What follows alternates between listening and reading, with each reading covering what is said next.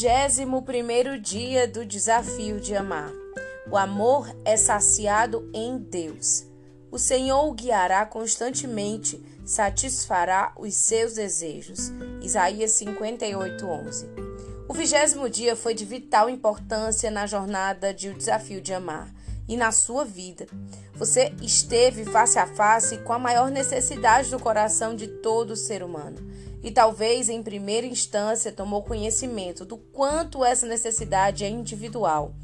Você deve ter percebido que nada em sua caixa de talentos e suplementos pode reparar o estrago que o pecado produz e que Jesus é o único que pode suprir o que falta em você. Se você o recebeu por fé, e permitiu que ele gerenciasse e governasse a sua vida, então seu Santo Espírito está renovando seu coração. Sua sabedoria, graça e poder podem ser liberados agora em tudo que você faz, incluindo seu casamento. Contudo, se esse é um território novo para você ou se você é um seguidor de Jesus por algum tempo, agora é a hora de firmar algo em sua mente. Você precisa de Deus a cada dia. Não é uma proposta temporária. Somente Ele pode satisfazê-la. Caminhar ao seu lado não é uma proposta de médio tempo.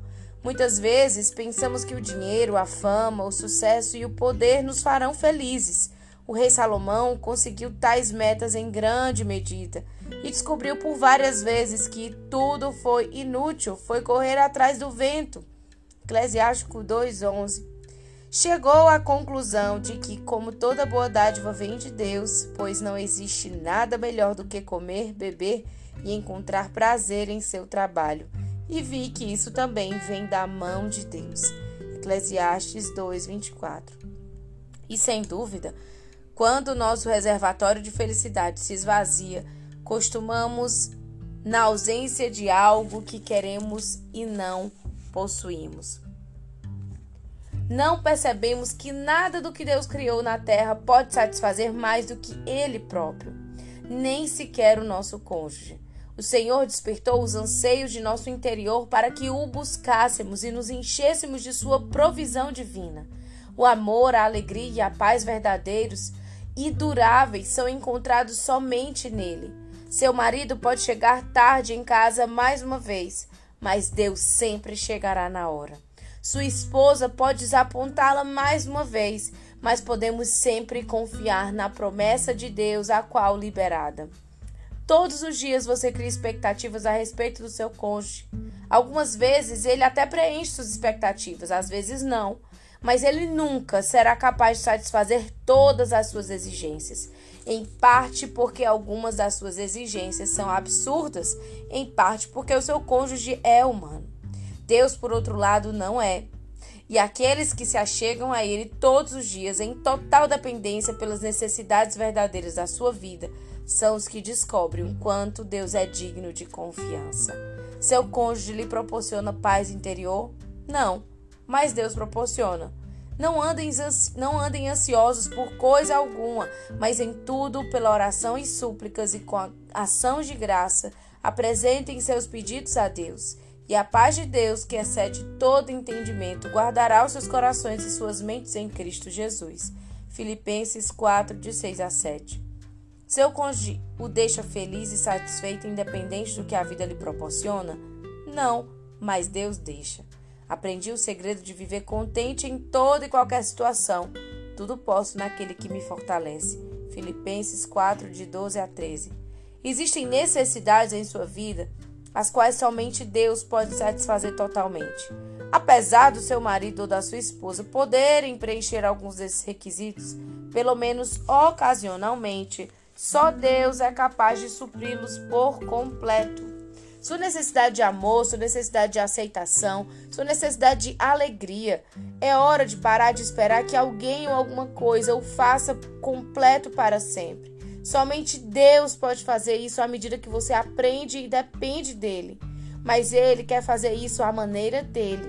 O meu Deus suprirá todas as necessidades de vocês de acordo com as suas gloriosas riquezas em Cristo Jesus. Filipenses 4:19.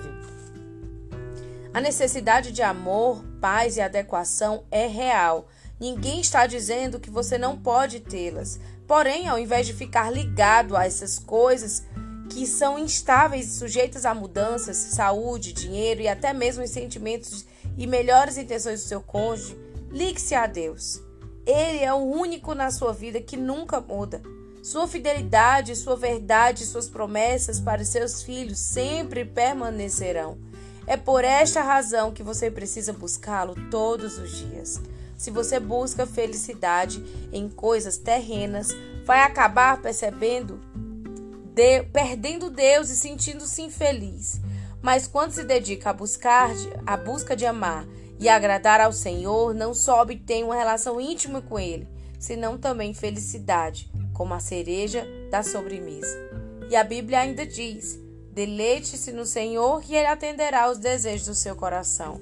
Salmo 37, 4.